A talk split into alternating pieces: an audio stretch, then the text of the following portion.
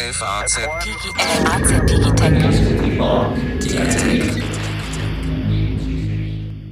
Guten Tag, liebe Hörerinnen und Hörer, zu einer neuen Folge unseres FAZ Digitech Podcasts, in dem es diesmal um einen Krieg geht, um einen Handelskrieg, der mit immer härteren Bandagen geführt wird. Es geht um eine Auseinandersetzung zwischen den Vereinigten Staaten von Amerika und China. Und das Problem ist, dass wir in Europa, ähm, um im Wortbild zu bleiben, ganz schön zwischen die Fronten geraten können.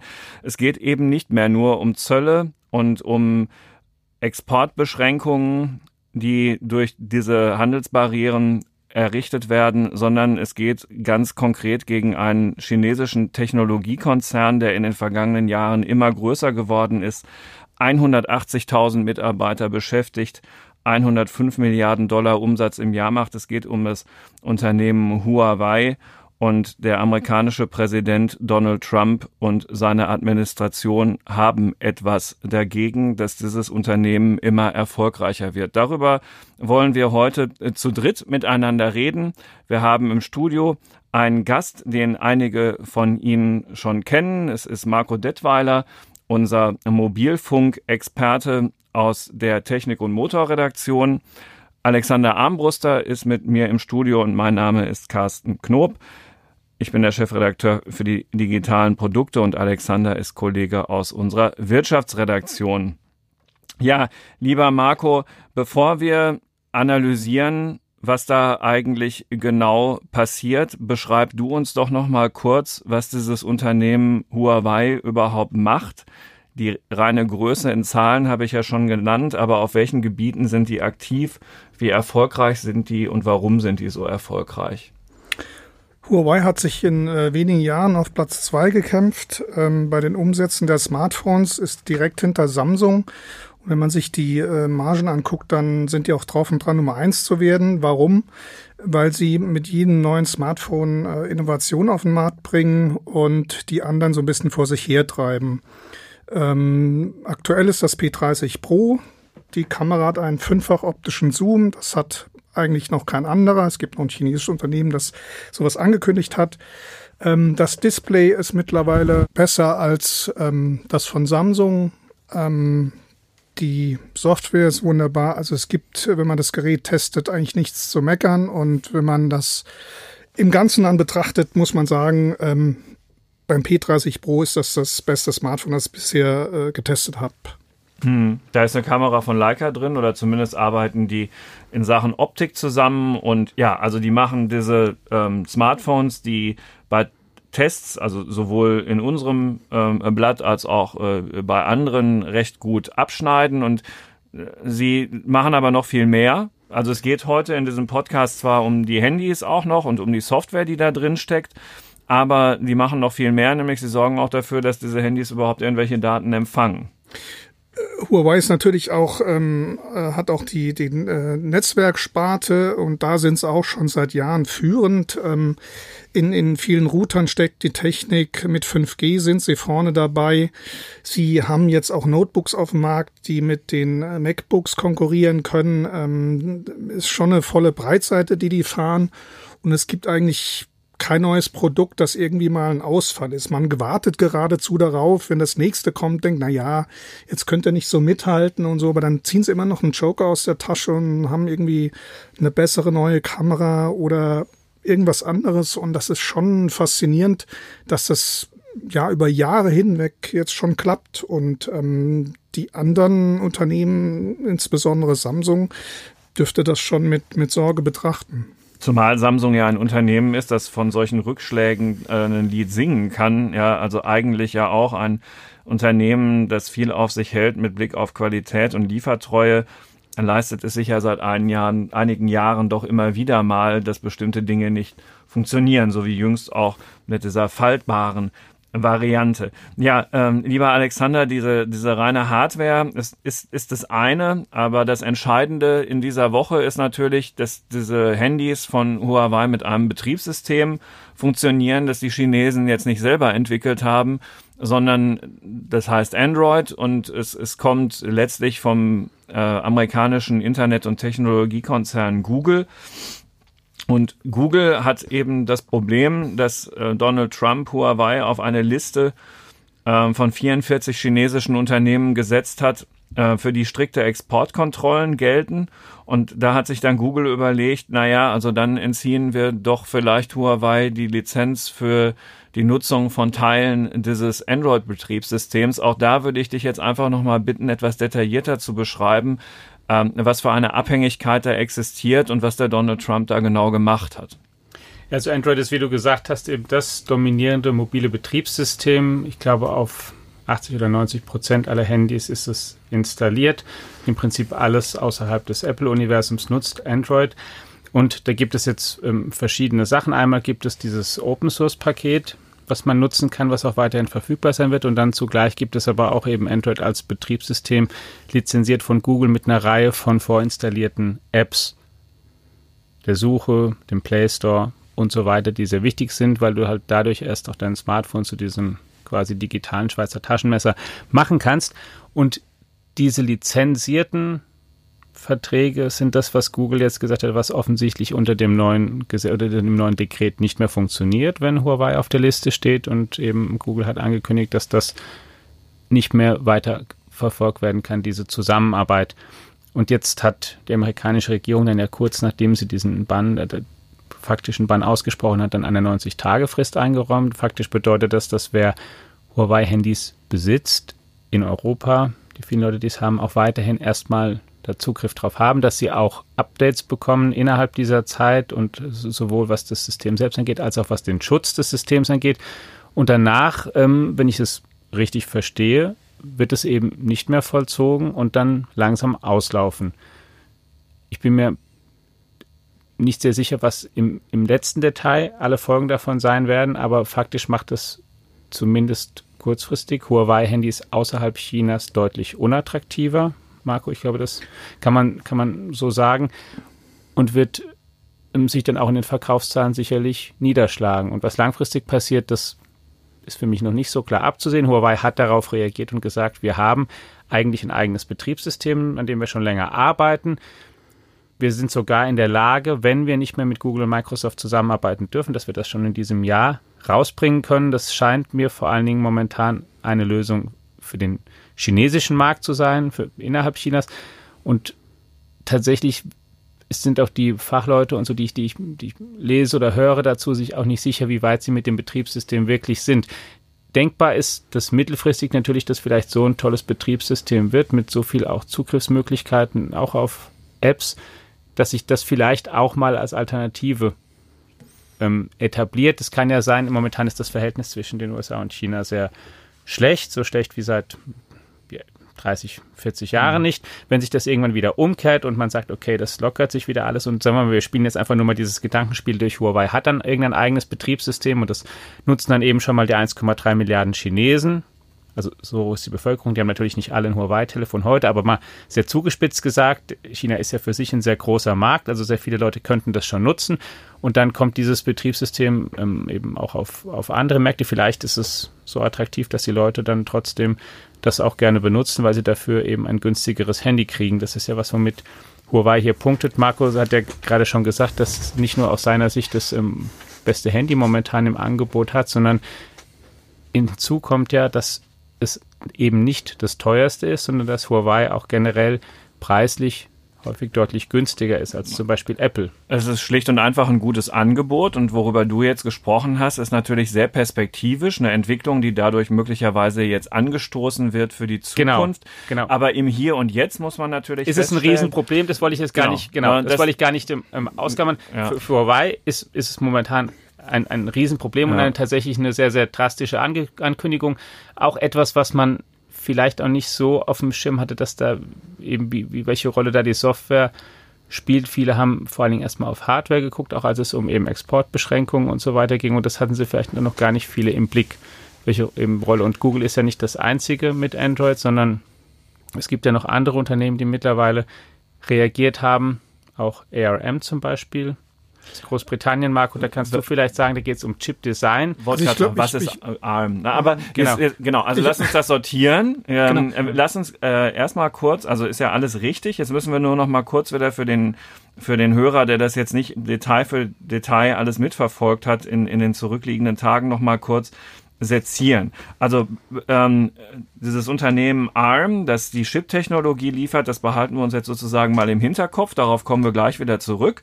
Auch was daraus noch alles erwachsen kann. Und wir gehen jetzt an den einen Punkt, den Alexander angesprochen hat, nochmal ähm, eben hier und jetzt äh, wirklich ähm, eine ganz schlechte Nachricht für Huawei, aber eben auch für den Huawei-Kunden, der sich jetzt vielleicht gerade vor drei Wochen wegen der tollen Testberichte so ein P30 gekauft hat und sich jetzt denkt, also ich spreche das Wort jetzt nicht aus, aber ne, ich, es ist, ähm, äh, man würde sich darüber sehr ärgern, wenn man jetzt zu dieser genannten Gruppe zählen würde.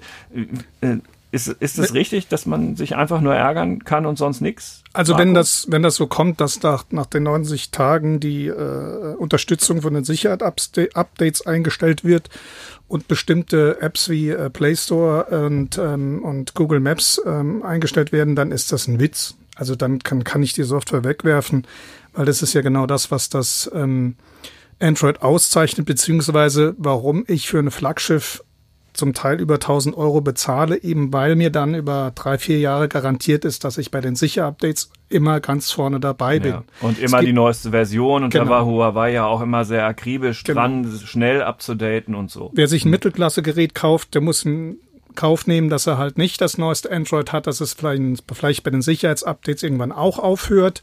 Das ist ja immer der Vorteil, den, den Apple ausspielt und sagt, wir gehen runter bis iPhone 5 genau. und versorgen alle. Und bei Android ist es so, da muss man schon zu den Flaggschiffen greifen. Aber wenn man die hat, ist man halt immer ganz vorne dabei. Deswegen, wenn es so kommt, dann, dann geht es nicht. Dann, dann kann Huawei nicht sagen, Pech gehabt. Also müssen sie sich was einfallen lassen. Das wäre dann in der Tat das eigene Betriebssystem, das anscheinend entwickelt wird und nach einigen Spekulationen 2020 kommen sollte.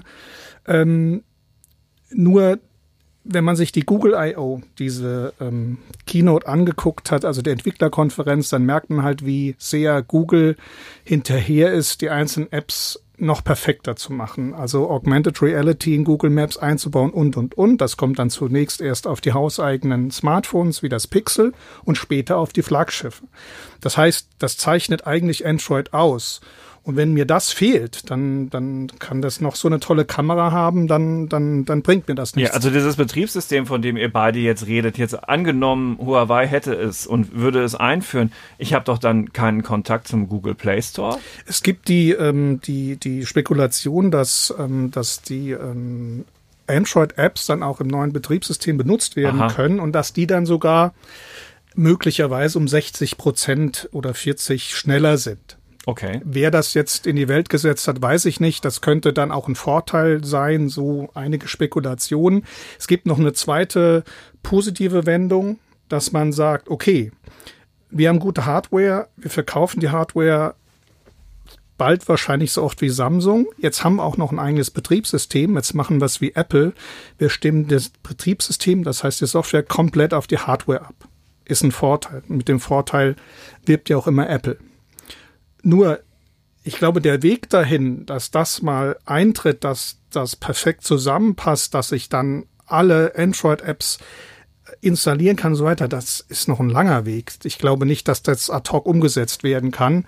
Und zudem müsste ich, wenn ich einen eigenen App Store anbiete, und neue Apps entwickelt werden, die Entwickler auch dazu kriegen, dass sie dann quasi Huawei Betriebssystem Apps entwickeln. Auch das ist irgendwie ein langer Weg. bei Microsoft hat mir gesehen, dass es nicht immer so erfolgreich ist. Also nur dann, wenn, wenn die Android-Apps ohne Problem installiert werden können, dann sehe ich da irgendwie Hoffnung. Aber dann ist es ja auch so, dass zum Beispiel so eine zentrale, für mich zentrale App wie Google Maps ja immer noch nicht läuft. Genau, die nativen und, Google Apps wären so, ja auf jeden Fall nicht und dabei. Wir haben ja bei ja. Apple gesehen, bei der Kartenmap, ich glaube, das kann man objektiv sagen, ist nicht so gut wie Google Maps. Und ist auch nicht so gut wie hier übrigens. Genau. Ja. Und ähm, ich persönlich brauche nicht viele Apps. Ich benutze sehr oft die, die, die, die Google Apps und wenn dann Google äh, Maps nicht mehr laufen würde, würde ich drüber nachdenken, zu wechseln oder mir ein anderes. Und das ist, finde ich, halt ein echtes Problem für, für Huawei. So, ein Problem ist das eben für die Kunden, für Huawei selbst, aber auch für manchen anderen, als nämlich der Donald Trump das angekündigt hat an dem Tag, ähm, dass Huawei jetzt auf der Liste landet und dann Google eben mit der Reaktion folgte fielen auch die Börsenkurse der Aktien von ähm, sehr vielen amerikanischen Technologieunternehmen auf breiter Front, weil in dieser Wirtschaft halt alles mit allem zusammenhängt und so ein großer Kunde wie Huawei dann eben auch für keine Umsätze mehr sorgt. Ähm, lieber Alex, du kennst dich ja auch so in der globalen Vernetzung der Wirtschaft ganz gut aus.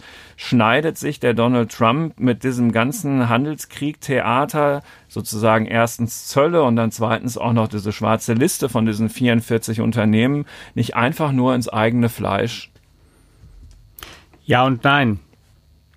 Die Frage ist, was du sozusagen, was du für wertvoller empfindest. Die amerikanische Regierung verfolgt, und das ist ganz, ganz wichtig, glaube ich, dass das klar wird, dass es da nicht nur um die Person Donald Trump geht, sondern dass es auch um einen großen Teil seiner Berater geht und auch um, um Politiker beider Parteien.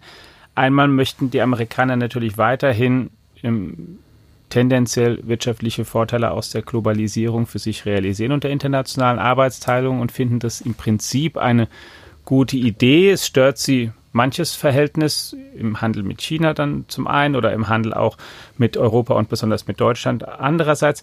Aber das zweite große Thema, was sie umtreibt, ist tatsächlich eines ähm, der, der ähm, Sicherheit und der Macht und des Einflusses auf der Welt.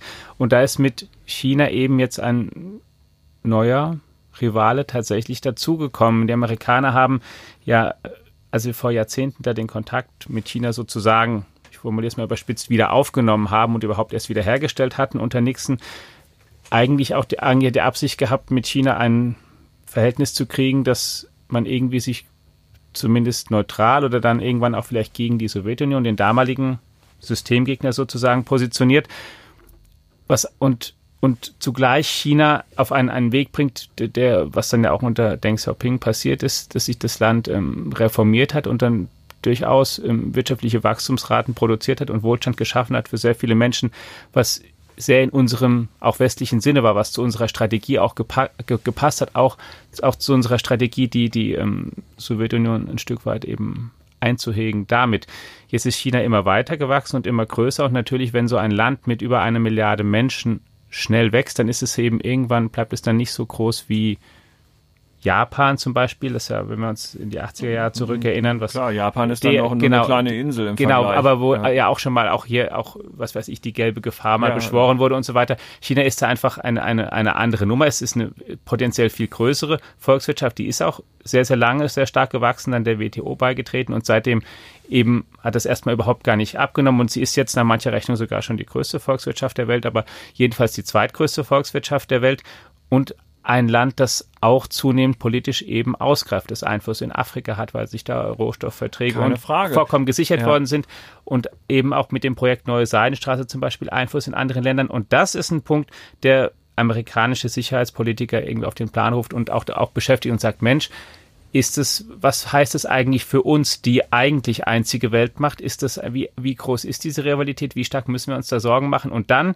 wenn man sozusagen diese zwei Ziele nimmt, einmal wir wollen Globalisierungsvorteile realisieren, das ist eine gute Sache. Und andererseits, aber da ist so ein Rivale, dann fängt eine Abwägung an. Und dann kann man zu dem Schluss kommen, das ist auch nicht irrational zu sagen, okay, wir bezahlen einen bestimmten Preis, denn da hast du in der Tat recht. Natürlich zahlt nicht nur Huawei einen Preis, für diese Aktion, sondern natürlich auch die Unternehmen, die ähm, für die Huawei ein sehr großer Kunde ist, die Qualcomms und so weiter, die eben einfach sehr viel dahin verkaufen. Das hat man an der Börse ja auch schon gesehen. Genau. Und in einem zweiten Schritt übrigens auch zum Beispiel ein, ein Apple ist innerhalb einer Woche Aktienkurs auch minus 10 Prozent gefallen. Jetzt nicht direkt, weil Apple ganz viele Teile an Huawei Nö, verkauft. Aber die verkaufen aber viele Handys in China. Verkaufen viele in ja. China und jetzt ist, sind die, ähm, die ähm, ähm, Analysten von Goldman Sachs hingegangen, haben das dann zum Beispiel einfach mal ziemlich offensichtlich vorgerechnet und gesagt, naja, ihr macht 30 Prozent eures Überschusses, Apple, macht ihr in China von ungefähr 50 Milliarden sind das eben 18 Milliarden im Jahr. Und wie, was ist denn, wenn China jetzt in Reaktion auf sozusagen die, die Amerika auf das amerikanische Vorgehen Huawei auf die Liste zu setzen. Was ist denn, wenn China jetzt sich ähm, wirklich Apple vorknüpft und sagt, okay, jetzt werden wir Apple hier versuchen, vom Markt zu drängen?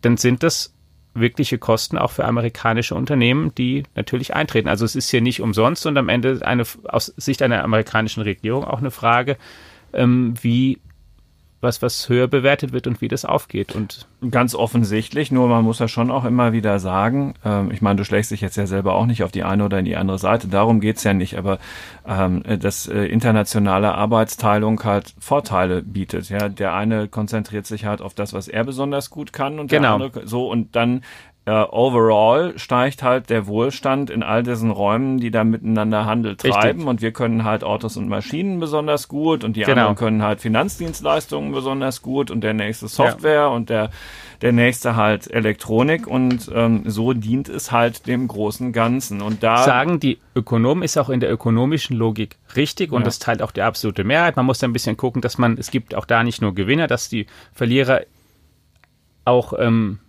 entschädigt werden, in Anführungszeichen, und eben mit den, dass man die nicht ähm, einfach außer Acht lässt. Aber das ist eben, und das möchte ich auch, auch nochmal sagen, es ist nicht die Logik der Sicherheitspolitiker, die messen in anderen Einheiten und haben auch andere Prioritäten, wenn es darum geht. Und dann ist für die eben auch akzeptabel, dass man eben so einen Preis dann möglicherweise auch mal zahlt. Eins die, möchte ich noch. Die finden ja auch echte Kriege manchmal gut. So, und eins möchte ich aber dann nochmal ergänzen übrigens, warum die, die Entscheidung mit Huawei jetzt in dieser Woche finde ich überraschend und auch in den Folgen wirklich da eine neue Dimension ist. Wenn du dir bisher ansiehst, was ähm, den Umgang mit Huawei, dann hat sich das Ganze vor allen Dingen eben um das Thema 5G getreten also und, die, und die, Netzwerkausrüstung. Genau. 5G das ist das, ist das, schnelle Mobilfunk. Genau, das ist das, worüber wir ja seit genau, einem Jahr reden, ja. einem Jahr jetzt mittlerweile was die amerikanische Regierung auch schon viel länger vorantreibt, dass sie eben Kontakt aufnimmt auch zur Bundesregierung, zu Großbritannien und quasi darum bittet, mehr oder weniger ausdrücklich, dass Huawei möglichst aus dem Netzwerkaufbau ausgeschlossen wird. Da ist interessant, sozusagen die, das Argument ist ja auch da, nationale Sicherheit, China spioniert, sagt die amerikanische Regierung oder ermöglicht sich zu spionieren. Und da kann man ja sagen, theoretisch kann das ja sein. Wir kaufen Teile aus China, da wird chinesische Technik verbaut. Wenn du diese Technik, diese Hardware, dir da Möglichkeiten offen halten musst, sie abzudaten, so wie das ja auch, auch, was weiß ich, auch Apple machen muss mit seinen Telefonen, dass du dir halt als Unternehmen eine Möglichkeit schaffst, deine eigene Hardware, die Kunden auf der ganzen Welt haben, abzudaten. Hast du da irgendeinen Zugriff drauf? Und natürlich, wenn du, vielleicht hast du dann da auch eine Möglichkeit, irgendwas Böses mitzumachen. Du kannst sozusagen, wenn du das möchtest, aus diesem 5G-Argument, da kannst du sehr einfach eine Bedrohungslage herstellen und sagen, okay, das ist uns zu risikoreich. Das finde ich ist in diesem Fall jetzt, was passiert ist, schwerer, weil es hier jetzt ja nicht darum geht, dass ähm, chinesische Technik eingekauft wird, sondern hier verbietet ja im Prinzip die amerikanische Regierung erstmal amerikanische Technik nach China zu verkaufen. Der Anteil der Huawei-Handys auf dem amerikanischen Markt, der ist sehr, sehr gering. Das ist für die ähm, momentan hm. stand jetzt nahezu unwichtig. Also das ist, finde ich, schon nochmal ein substanzieller Unterschied zu den beiden, dass man hier nationale Sicherheit anführt als Argument, aber eben gerade nicht, weil man sich Technik aus China einkauft, sondern weil man eben eigene Technik nicht verkauft. Das ist erstmal zumindest nicht intuitiv. Und eine neue Stufe sicherlich. So, Marco, jetzt kennst du ja Huawei ein bisschen. Äh, ist dir, also der, damit sind ja alle möglichen Vorwürfe und Spekulationen verbunden. Ja, also die Amerikaner machen das, weil sie Angst vor Huawei haben. F auch wegen Sicherheit. Also ich würde ja vermuten, es sind hauptsächlich wirtschaftliche Gründe, worum es da geht, aber sei es drum. Ähm, Sicherheitspolitiker sitzen da sicherlich mit am Tisch und Alexander hat ganz bestimmt recht, dass die dafür gesorgt haben, dass es jetzt so kommt, wie es gekommen ist.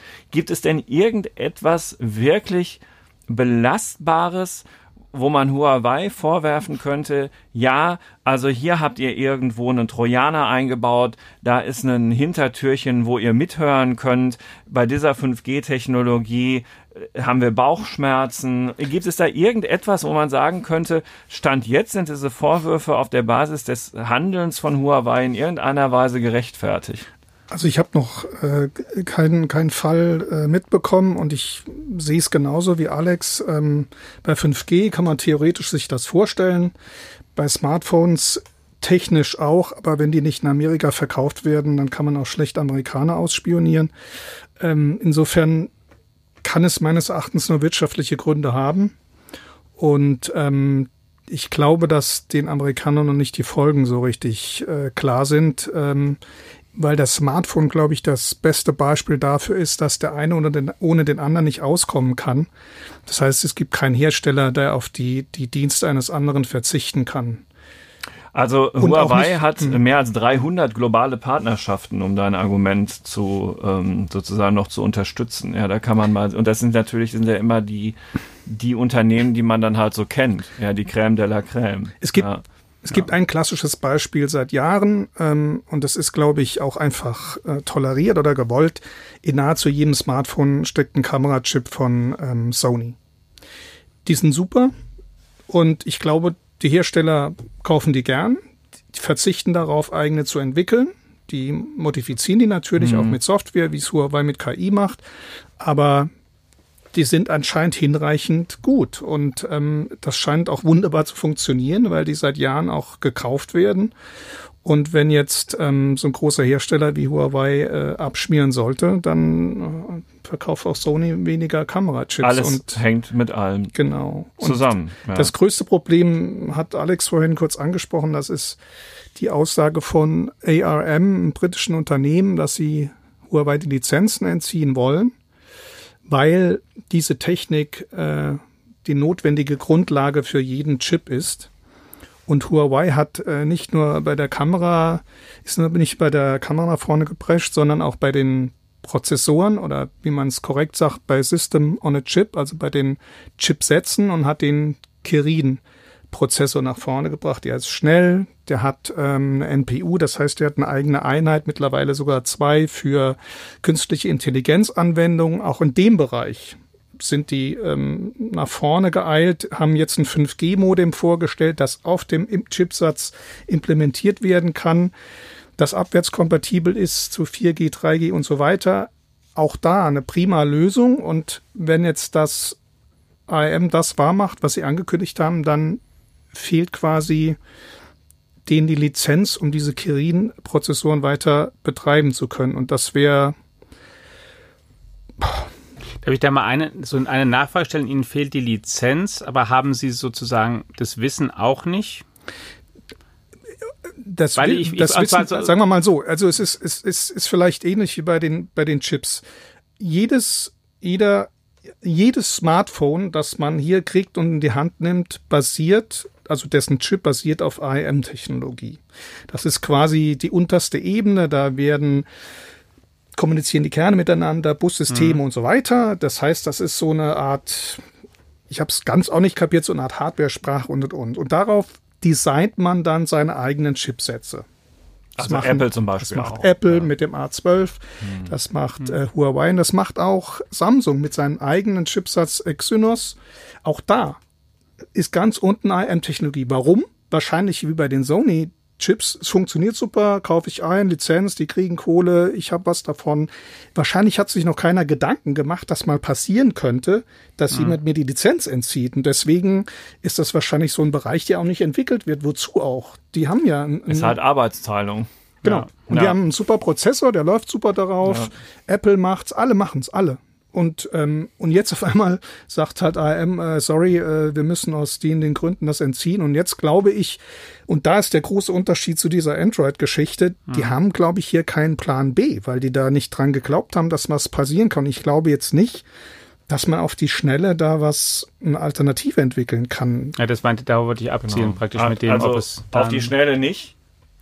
Aber passieren wird es jetzt halt doch, wo wir jetzt dann halt eben wieder bei, bei Alex Argument wären, was jetzt also, wenn es dabei bleibt, wir müssen ja immer sagen, Politik ist ja auch sozusagen, kann sich auch wieder verändern. Ja, genau. aber, wenn, aber wir reden ja jetzt im, im, im Hier und Jetzt und, und setzen uns mit den möglichen Folgen auseinander. Und eine mögliche Folge könnte halt sein, dass genau das passiert, was Donald Trump in the long run eigentlich am meisten verhindern will, nämlich dass der chinesische Staat noch mehr Geld in diesen Sektor reinpumpt, dass die auf dem Weg eben diese eigene Software zu Ende entwickeln und dass die möglicherweise was entwickeln, was besser ist als das, was es jetzt gibt und, mhm. und, und dann halt möglicherweise die Gewichte eben doch sich verschieben. Die Gefahr ist da, also aus amerikanischer Sicht. Genau, also langfristig ja. ist es, ist das einem Möglichkeit. Das ist natürlich langfristig, wird dann auch immer sehr spekulativ. Genau. Wie sich dann, ja. wenn sozusagen sich bestimmte Pfade, die, bisher eingeschlagen sind, ja. nein, wirklich verändern, dann ist es auf jeden Fall ein Szenario, was, was denkbar ist und auch eine wirklich bisschen so, jetzt auch gerade große Unbekannte, weil natürlich sehr, sehr wichtig wäre zu wissen, wie abhängig sind denn die Chinesen, auch wie, wie abhängig sind sie, wie wichtig sind, ist es, dass sie Qualcomm-Chips gerade kaufen, wie entbehrlich mhm. ist, wie schnell kann man eben das mit eigenem Leistung versetzen. Du hast ja den Kirin ähm, gerade schon erwähnt, wie viel kriegt Huawei eben, oder wenn wir das Betriebssystem, wie lange bräuchten sie, um ähm, Sachen zu ersetzen und eigenes zu haben? Wie weit wirft es die Entwicklung zurück? Wie stark sind ähm, amerikanische Unternehmen eben, die, die bis jetzt damit viel Geld verdienen, das zu verkaufen, damit beeinträchtigt? Was ist mit Rohstoffen, die dahinter stecken? Der chinesische Staats- und Parteichef Xi ist ja auch nicht zufällig dann infolge dieser Entscheidung mal zu einem seltenen Erdenabbaugebiet gefahren, hat sich dort fotografieren lassen. Seitdem, ähm, dadurch sind seltene Thema Erden seltene sind ein Erden, wichtiger Rohstoff für genau, die Herstellung von diesen Handys. Genau, und so und China verkauft davon momentan viel nach Amerika ähm, oder beziehungsweise Amerika braucht von seiner Menge, die es verwendet, momentan importiert es eben viel aus China. Auch da kann man natürlich sagen, die Amerikaner könnten da auch woanders einkaufen mittelfristig oder haben auch eigene Vorkommen, die sie noch stärker erschließen können langfristig finden da Anpassungen statt, vermutlich, wenn das eben so, so, so weitergeht. Und da, das ist auch etwas, wo man übrigens auch gar nicht weiß, ob das nicht auch ein Ziel ist. Wir haben, ich habe ja ein bisschen Kontakt mit dem Ian Bremmer, diesem Politologen, sozusagen ein, eine, ich finde ja eine sehr, sehr, sehr ähm, kluge Ein-Mann-Denkfabrik seit Jahren schon, der einmal das ähm, vielleicht auch an der Stelle noch schon mal in einem Interview mit uns im Januar 2018 gesagt hat, in dieser Konfrontation Amerika-China, da wird vor allen Dingen es um Technologie am Ende gehen, weil militärisch ist es, wäre es irre. Wirtschaftlich sind sie zu eng miteinander verflochten, beide Länder, und technologisch ist sozusagen Technologie ist genau das Gebiet, auf dem man sich am ehesten ähm, ähm, behaken kann ohne gleich einen, einen, größeren Schaden als auf anderen Gebieten anzurichten und der dann schon im Prinzip das, was wir jetzt gesehen haben, da ganz klug vorweggenommen hat. Der hat neulich dann einen Gastbeitrag für die Frankfurter Allgemeine Zeitung geschrieben und darin argumentiert, dass beide Regierungen aus dieser gemachten Erfahrung auch gerade ein großes Interesse haben werden, einfach voneinander unabhängiger zu werden. Das heißt, wenn als Folge dessen eben jetzt China etwas mehr für sich selbst bleibt und seine Produkte ähm, und, und, mehr für sich selbst herstellt und die Amerikaner auch weniger abhängig werden von chinesischen Produkten, kann das auch sein, dass sich in so einer Rivalität, dass das genau das ist, was beide Seiten wollen, dass sie eben als Rivalen, die gegeneinander sich verhalten, eben möglichst wenig abhängig sein wollen voneinander. Ja, gut möglich. Ich muss natürlich jetzt noch einen Nachtrag machen. Ich habe ja äh, Marco gefragt, ähm, ob, ob da irgendwas ist, was man Huawei de facto vorwerfen kann und so. Und das ist dann ja auch so, wie du sagst, da ist bisher nichts. Aber ähm, der eine oder andere Hörer wird es wissen und deswegen erwähne ich es. Ähm, es ist uns nicht entgangen, dass ähm, vor einigen Monaten amerikanische Strafverfolgungsbehörden Huawei auch wegen Technologiediebstahls angeklagt mhm. haben. Und zwar ging es da um das klingt allerdings auch schon, ehrlich gesagt, meine Privatmeinung ein bisschen lächerlich, um irgendeinen Roboter-Prototypen von T-Mobile, also der amerikanischen Tochter der Deutschen Telekom, ähm, der da angeblich entwendet worden ist, irgendwie so ein Testroboter für Handys. Man merkt schon, das hat eigentlich jetzt nichts wirklich mit dem Kern was zu tun. Und also diesen Zwischenfall hat es gegeben, aber also Huawei sagt, es waren zwei Mitarbeiter, die da sich irgendwie selbstständig gemacht haben. Und mhm. ja, also ähm, irgendwie ist es einigermaßen äh, lächerlich im Vergleich zu dem, was da jetzt hart vorgeworfen wird. Ein anderer Punkt ist, der ist auch schon älter, dass Huawei äh, vorgeworfen wird, Sanktionen gegen Iran gebrochen zu haben. Und das ist dann immerhin der Grund, warum ähm, die Finanzchefin des Unternehmens schon im vergangenen Dezember in Kanada verhaftet worden ist. Und das ist die Tochter des Huawei-Gründers Ren Fei. Also äh, dieser, dieser, diese Geschichte Vereinigte Staaten gegen Huawei, die eskaliert einfach immer mehr. Ja, also nur mhm. um das nochmal ähm, für die Hörerinnen und Hörer so in der in so einer Art Zeitleiste zu sagen, also diese Iran-Geschichte, das liegt schon so ein bisschen zurück. Ja, dann, dann kam diese 5G-Diskussion, dann, dann kam T-Mobile und, und, und jetzt halt wieder das nächste.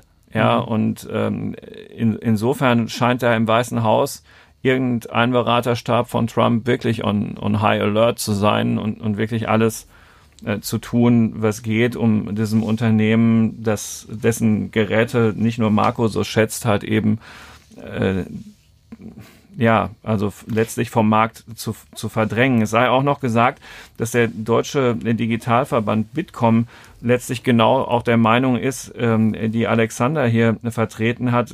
Die haben in einem Statement in äh, dieser Woche geschrieben, dieses Global Sourcing ist die Basis der einzigartigen Innovationsstärke der digitalen Wirtschaft. Keine Region, kein Land, kein Unternehmen der Welt kann auf dieses weltweite digitale Ökosystem verzichten. Werden kritische Bauteile oder Softwaremodule nicht mehr geliefert, kann dies einen kompletten Produktions- und Wartungsprozess zum Erliegen bringen, Unternehmen existenziell gefährden und im Extremfall ganze Volkswirtschaften zum Straucheln bringen. Also worüber wir hier reden, das sind echt äh, keine Peanuts, sondern es ist ein richtig Klar. ernstzunehmendes Problem. So, und jetzt kommt mein nächster Punkt äh, für diesen Podcast thematisch, wenn man so will, dann aber auch, auch schon im Endspurt. Wir haben jetzt viel über China geredet, wir haben viel über Amerika geredet, aber wir haben noch nicht über Europa geredet oder kaum. Und es steht ja schon die Frage im Raum, wie reagieren wir denn in Europa auf das, was wir da jetzt beobachten können. Nun äh, ist Marco als Handy-Experte kann er schnell sagen, bei den Handys können wir schon mal direkt vergessen, weil da ist ja nichts mehr. Aber naja, also es gibt eventuell ja doch noch mehr dazu zu sagen. Ähm, es gibt, also es gibt ja immer diese, diese, diese These, Mensch, äh, wir haben ja Nokia noch, Nokia noch in, in Europa, mhm. aber wenn man ehrlich ist, ist es auch ein chinesisches Unternehmen, also es fällt schon mal raus. Insofern. Jedenfalls, was die Handys angeht was die Handys, ja noch die Netzwerk Nokia Network, genau. Mhm. Und ähm, insofern haben wir eigentlich keine, auch wenn wir Apple kaufen, kaufen wir nicht letztlich ein, ein Produkt, das in China produziert wurde. Insofern haben wir da äh, keine Alternativen. Ich, ich glaube, dass äh, momentan der Nutzer der Verlierer ist, der Käufer. Es wird teurer, nicht günstiger. Es wird nicht so innovativ bleiben, wenn es so weitergeht. Ähm, was mich als ähm, Technikjournalist natürlich so ein bisschen, äh, was mir so ein bisschen Hoffnung macht, dass die äh, Chinesen jetzt so sauer sind, äh, dass sie vielleicht sagen, okay, jetzt schauen wir doch mal, was wir alles selbst machen können, welche Komponenten und, und treiben vielleicht das Ganze noch weiter voran mit so einem Ehrgeiz, den man auch von ihnen kennt. Ja, aber jetzt bist du ja schon wieder in China. Ja, also, also wir Europäer gucken dann zu und ja. kaufen dann noch bessere Smartphones. Ja, das ist aber, okay, fair aber enough, aber das kann es ja, ja, wohl nicht sein. Also Alex, fällt dir irgendeine europäische Antwort auf diese Entwicklungen ein? Schwierig. Eine Hoffnung ist, dass uns und unsere Unternehmen vor allen Dingen niemand in die Entscheidung entweder oder zwingt, entweder ihr dürft hier verkaufen oder hier, weil natürlich kein wichtiges Unternehmen in Deutschland auf einen der beiden Märkte, weder auf China noch auf Amerika, verzichten kann. Sollen wenn's wir uns um, denn von der amerikanischen um, Software oder von amerikanischer Hardware um, oder chinesischer so abhängig machen? Wenn es um, ja. ja. warte mal, wenn es um Technologie geht, dann, genau, das wäre noch so ein Punkt, den man natürlich diskutieren kann.